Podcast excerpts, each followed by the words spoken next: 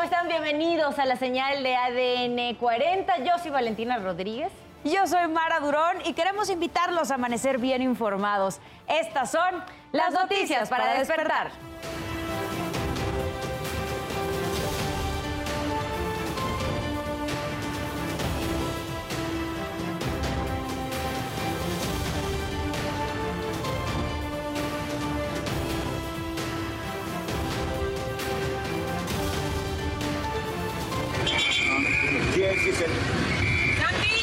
¡Muévete! ¡Reparta su ya! Taxista de Cancún casi atropella a una mujer policía al tratar de bloquear el paso de otro taxista por aplicación. María Ángela, la menor que desapareció en el paradero de Indios Verdes, se ausentó de forma voluntaria. Así lo informó la Fiscalía Capitalina. La adolescente arribó al campamento de un colectivo ubicado en inmediaciones del Palacio de Bellas Artes. Ahí, como lo señalaron en su entrevista, le brindaron apoyo al pensar que se trataba de una persona perdida. Revocan prisión domiciliaria a Juan Antonio Vera Carrizal, agresor de María Elena Ríos, y la Fiscalía General de la República informó que colaborará en el caso. El juez Brian Cogan desecha el testimonio de Tirso Martínez, quien declaró que nunca sobornó a Genaro García Luna. El Papa Francisco calificó como injustas las leyes que criminalizan la homosexualidad, aunque señaló que serlo es pecado, no un delito. Más adelante no se pierdan la buena noticia del día. Le mostraremos a un taxista colombiano que todos los días sale a trabajar acompañado de su perrita que es invidente. La adoptó hace dos años. ¿Y qué pasó durante la madrugada de este jueves? Nos los cuentas tú, Isidro Corro. Adelante. Muy buenos días. ¿Qué tal amigos? ¿Cómo están? Muy buenos días. Llegamos al jueves y al fin de semana lo tenemos a la vuelta de la esquina. Anoche la Fiscalía de Justicia Capitalina reveló información en torno al supuesto plagio de esta joven María Ángela en la zona de Indios Verdes. Eso fue lo que dijo. Ni fue raptada ni tampoco fue encadenada junto con otras mujeres en una habitación. Todo fue un invento, la narración de María Ángela Holguín, la joven desaparecida en el paradero de Indios Verdes. Con esta investigación, que incluyó revisiones médicas, psicológicas y periciales al adolescente, pudo establecerse plenamente y con elementos contundentes que la menor no presentaba ningún daño y que su ausencia no tuvo relación alguna con la comisión de algún delito. En un video mostrado por las autoridades de la Fiscalía de Justicia Capitalina, se observó que la joven desaparecida el 19 de enero llegó esa misma noche a un campamento de un colectivo ubicado en las inmediaciones de Bellas Artes. Tras dormir en un domicilio de la colonia Juárez Panticlán, la joven María Ángela llegó al día siguiente 20 de enero al mismo campamento ubicado en la Alameda Central, donde permaneció gran parte del día. María Ángela desapareció la tarde jueves 19 de enero cuando esperaba a su mamá afuera de unos baños públicos del paradero de Indios Verdes. Se perdió mi hija de los baños de aquí del paradero de Indios Verdes. Mi esposa entró al, baño y este, dejó a mi hija ahí esperándola afuera y cuando salió del baño ya mi hija ya no estaba.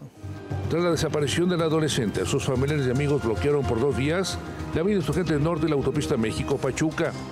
Fue el sábado 21 de enero cuando la joven fue localizada en San Nezahualcóyotl, en el Estado de México.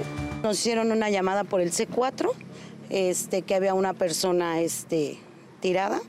Avanzamos y era la chica. La chica, pues sí, presentaba lesiones, estaba este, muy nerviosa. Luego de una exhaustiva investigación... La Fiscalía de Justicia Capitalina señaló que hasta el momento no tiene documentado ningún secuestro en Indios Verdes. El Ministerio Público no tiene documentado ningún caso en el que alguna niña, adolescente o mujer haya sido privada de su libertad en esa zona y no se cuenta con registro de ilícitos de este tipo en inmediaciones del Centro de Transferencia Modal de Indios Verdes. Por ello, hacen un llamado a la ciudadanía a no prestar atención a falsas versiones o rumores sobre la presencia de una banda que opere en la zona con ese modus operandi. Con imágenes de Jorge Guardiola y Daniel Flores, Isidro Corro, Fuerza Informativa Azteca. Por lo pronto, amigos, el reporte que tenemos esta mañana. Sigamos pendientes. Muy buenos días. Muchas gracias Isidro por toda la información. Queremos invitarlos también a que visiten nuestro sitio web que es www.adn40. Aquí podrán encontrar toda la información que necesiten en el momento que la requieran. Constantemente se está actualizando nuestro sitio web para que puedan tener toda la información de manera inmediata. Las calles de la Ciudad de México en este momento presentan buen avance. Avenida Insurgentes en ambos sentidos, desde Anillo Periférico y Eje 10 Sur. Si va a transitar por las calles de la Ciudad de México, hágalo con mucha precaución, salga con tiempo para evitar que se le haga tarde. Las condiciones meteorológicas en nuestro país todavía están marcando, principalmente para el sur, sureste y la península de Yucatán, lluvias, bajas temperaturas. Podría incluso presentarse un evento de norte para el litoral del Golfo de México debido a la masa de aire frío que está impulsando el sistema frontal número 27. Recordemos que este ya está avanzando, se está retirando de nuestro país poco a poco, sin embargo, todavía en la península de Yucatán estará dejando lluvias fuertes para el sur sureste también, principalmente, y las más fuertes serán para Chiapas, Tabasco, Veracruz, Oaxaca. En esas zonas hay que tomar precauciones, incluso estar pendientes de las crecidas del río. También se espera ambiente frío y algunas lluvias no se descartan para la zona norte debido a que hay canales de baja presión. Ténganlo en cuenta, abríguese muy bien para evitar enfermedades. Les recuerdo también que en ADN 40 evolucionamos y queremos estar más cerca de usted. Por eso lo invito a reportar a través de todas nuestras redes sociales con el hashtag Ciudadano en Tiempo Real cualquier denuncia, reporte o situación que le inquiete. En redes sociales precisamente denunciaron el cascajo y las obras inconclusas en la instalación de puentes peatonales en el centro urbano de Izcali, en el Estado de México. Les recuerdo que mi compañera Saray Uribe estará a las 12 del día leyendo todo lo que nos manden con el hashtag Ciudadano en Tiempo Real. Son las 5 con 36 minutos de la mañana. Seguimos con más información y lo hacemos con este resumen. Dos muertos y dos personas heridas dejó una balacera en la zona norte de Guaymas, Sonora. El ataque ocurrió cerca del fraccionamiento Los Lagos, cuando sujetos armados dispararon en repetidas ocasiones contra los pasajeros de dos vehículos. Personal del Ejército y Seguridad Estatal realizó un operativo de seguridad para dar con los responsables.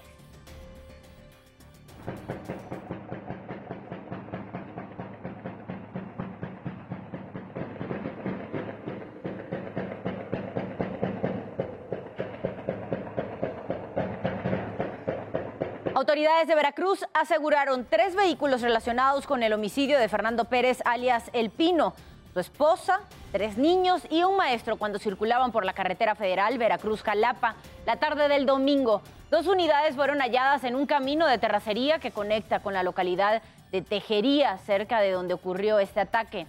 Metros más adelante encontraron otro vehículo. Durante el operativo una persona quedó detenida y se decomisó armamento. Y de acuerdo con el gobierno de Veracruz, el asesinato de El Pino es resultado de un ajuste de cuentas entre células del cártel Jalisco Nueva Generación que se disputaban el control de la región. Una cámara de seguridad de una plaza comercial en Monterrey, Nuevo León, captó el secuestro de un hombre. Las imágenes muestran cómo otros sujetos a bordo de varios vehículos le cierran el paso a la víctima que después es obligado a subir al auto de los agresores. De acuerdo a la Fiscalía General de Justicia de la entidad, el hombre fue liberado una hora después en buenas condiciones de salud. Un muerto y cuatro heridos dejó un presunto ataque terrorista en dos iglesias de Algeciras, en España. De acuerdo con las autoridades, el agresor hirió a un sacerdote de la iglesia de San Isidro con un arma punzo cortante y minutos después se dirigió a las inmediaciones de la otra iglesia que se llama Nuestra Señora de la Palma, donde mató a un hombre que trabajaba como sacristán. Responsable del ataque fue identificado como Yacine Kanja, de 25 años, de origen marroquí. En temas de urbe, policías de la Ciudad de México capturaron a Miguel Ángel Leiva Quintero, alias El Migue. Él sería uno de los principales operadores del cártel de Sinaloa. Fue detenido en la colonia General Ignacio Zaragoza en la alcaldía Venustiano Carranza. Le aseguraron 5 kilos de aparente marihuana, otro paquete con 2 kilos del mismo enervante, 100 gramos de posible cocaína, una maleta, una credencial del INE, 3 mil pesos y una escopeta. El Migue sería quien ordenaba homicidios contra grupos rivales y coordinaba la venta de droga de diferentes colonias. Tres bomberos resultaron lesionados después de que volcara la unidad donde viajaban cuando se dirigían a la colonia Atacaxco. Los servicios de emergencia acudían a atender una explosión de gas en la alcaldía Magdalena Contreras cuando una camioneta se quedó sin frenos e impactó el camión de bomberos. Uno de ellos se encuentra delicado. Familiares y amigos de Yasmín Arriaga bloquearon la autopista Naucalpan-Ecatepec exigen que se esclarezca el feminicidio de la mujer de 33 años ocurrido el pasado 3 de octubre cuando su cuerpo fue localizado en Tlalnepantla, Estado de México. Aseguran que el responsable es la expareja de Yasmín, de quien no se sabe nada desde el día del asesinato. El bloqueo terminó tras un diálogo con personal de la Fiscalía Mexiquense que le mostró al padre de la víctima los avances en la investigación no le han dado seguimiento. Ya va para tres meses, fue asesinada por, fue feminicidio por su expareja. La, le rompe un brazo, la asfixia y le roba las cosas. Pidieron unos videos, los videos se los llevaron porque a un lado hay unas fábricas, se llevaron los videos. Se llevaron pruebas contundentes para que aprendieran a este a su expareja que es Brandon Jair F. Y hasta la fecha no le han dado seguimiento. Entonces esta manifestación es para que le den un seguimiento eh, pues eficaz. En otros temas, ponga mucha atención a estos datos. La inflación en México supera el 7%. Esto ha hecho que muchos productos incrementen sus precios. Ponga atención. Decir de muchos consumidores, esta cuesta de enero está más empinada. Apenas la semana pasada, Juan Carlos tenía la pechuga de pollo en 90 pesos el kilo. Hoy la ofrece en 120. En porcentaje, un 30% han subido los precios y siguen a la alza todavía estos días. Para que le rinde el dinero, Adriana busca que todo lo que tenga en su despensa se aproveche antes de regresar al mercado. El viernes este, lo tomamos como a broma de decir que este, es a la carta porque si hay un filete de pollo o hay un filete de res o este o quedan las verduras, se guisa para acabar con todo lo que hay. La cuesta de enero la padecen tanto consumidores como comerciantes. Patricio ya resiente la baja de ventas en su pollería. Por ejemplo, alguien que llevaba dos kilos, pregunta el precio y según el precio que le damos, es la cantidad que se lleva. Por ejemplo, si se llevaba dos kilos, se lleva un kilo. De acuerdo con el INEGI, en la primera quincena del mes, la inflación se situó en 7.94% a tasa anual, impulsada por incrementos en productos agropecuarios, como pollo y huevo, así como frutas y verduras, como el tomate verde, el chile serrano y el plátano. El plátano es otra de las cosas que se ha estado subiendo bastante. Eh, estamos hablando también de un incremento de hasta de un 40%. Lo dábamos a 16, a 20 pesos y ahorita está a 28. Lo mismo el limón. En diciembre el kilo estaba en 20 pesos. Ahora lo venden en 34 pesos. José prefiere no comprarlo. Pues tratar de ahorrar lo más que se pueda. Tratar de ahorrar lo más que se pueda en todo. Para que le alcance el presupuesto, Elizabeth ha dejado de comprar otros artículos que también son de primera necesidad, como ropa y calzado o sea, la comida, eso no puedes dejar de comprarlo. Entonces, pues, pues así, menos zapatos, más comida. Y Areli recorre distintos mercados para comparar precios y hacer que le rinda el gasto. Pues tengo que administrarme mejor, a veces tengo que ir a la central o comprar menos. La inflación lleva 45 quincenas por arriba de la meta del Banco de México, que es del 3%, más menos un punto porcentual. Para ADN 40, Hugo Vela, Fuerza Informativa Azteca. 5 de la mañana con 44 minutos pasamos a temas internacionales. La compañía Meta restauró las cuentas de Facebook e Instagram de Donald Trump. Ninguno de sus perfiles perdió seguidores como pasó en Twitter cuando reactivó su cuenta. Hay que recordar que fueron desactivadas meses después de los disturbios en el Capitolio el 6 de enero del 2021 y presentaron ante la Corte de San Francisco a Shun Li Shao, el responsable de asesinar a siete personas dos de ellas mexicanas, en medio de una granja. Este hombre de 66 años está acusado de siete cargos de homicidio premeditado y uno más de intento de asesinato. Según la investigación, Shao conocía a las personas que mató y al parecer lo molestaron por años. El 16 de febrero regresará a la corte para darle seguimiento a su caso. El secretario de Relaciones Exteriores, Marcelo Ebrard, garantizó el respaldo de la Cancillería para las familias de dos mexicanos fallecidos en el tiroteo de Half Moon Bay en el condado de San Mateo, California, a fin de repatriar sus cuerpos. También van a brindar atención médica a uno más que se encuentra lesionado. El cónsul me dice que ha estado apoyando a los familiares. Eh, desde el día 23 se activó un seguimiento. Luego, el 24, dos tienen nacionalidad mexicana, por desgracia, y les hemos estado apoyando a través del, consulado. Eh, estamos en contacto con 12 adultos y 7 menores que son familiares y pues les vamos a apoyar en todo lo necesario. Y en otro asunto, el Papa Francisco calificó como injustas las leyes que criminalizan la homosexualidad. Dijo que Dios ama a todos sus hijos tal y como son y pidió a los obispos que apoyen esas leyes para que protejan a las personas LGBT en la iglesia. Aunque el pontífice defendió a la comunidad gay, señaló también que ser homosexual no es un delito, pero sí un pecado. Se registraron varios enfrentamientos a balazos en Ciudad de Dios al oeste de Río de Janeiro, Brasil. Ocurrieron cerca de una favela cuando un grupo de manifestantes bloquearon el acceso a la vía principal.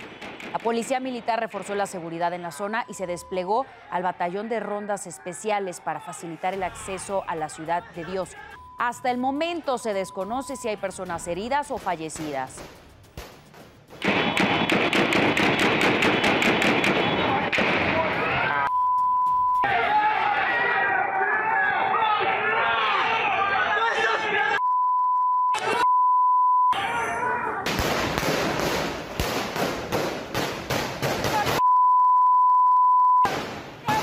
La presidenta de Perú, Dina Boluarte, solicitó al Congreso aprobar lo antes posible las elecciones anticipadas. Durante su intervención en la reunión de la Organización de Estados Americanos, Boluarte enfatizó que es necesario establecer un diálogo con los manifestantes para frenar la violencia que ha dejado al menos 50 personas fallecidas. El Congreso peruano aún debe entregar la venia final para adelantar las elecciones al año 2024. Al menos una persona murió y otras ocho resultaron heridas debido a un incendio que se registró en un departamento del edificio habitacional en un suburbio de Chicago, en Estados Unidos. La unidad de bomberos informó que el incendio comenzó en el piso 15, subió hasta la planta 24 mientras intentaban controlar el siniestro. Al menos dos muertos y cinco heridos dejó un ataque con cuchillo en un tren en el norte de Alemania. Primero, ciudadanos avisaron a las autoridades de la presencia de un sujeto con un arma punzocortante. Veinte minutos después recibieron otro llamado cuando el agresor cometió el ataque. El responsable está detenido. Usted ya está bien informado y con todos los datos que necesita saber antes de salir de casa. Manténgase conectado en todas nuestras plataformas. ADN 40, siempre conmigo.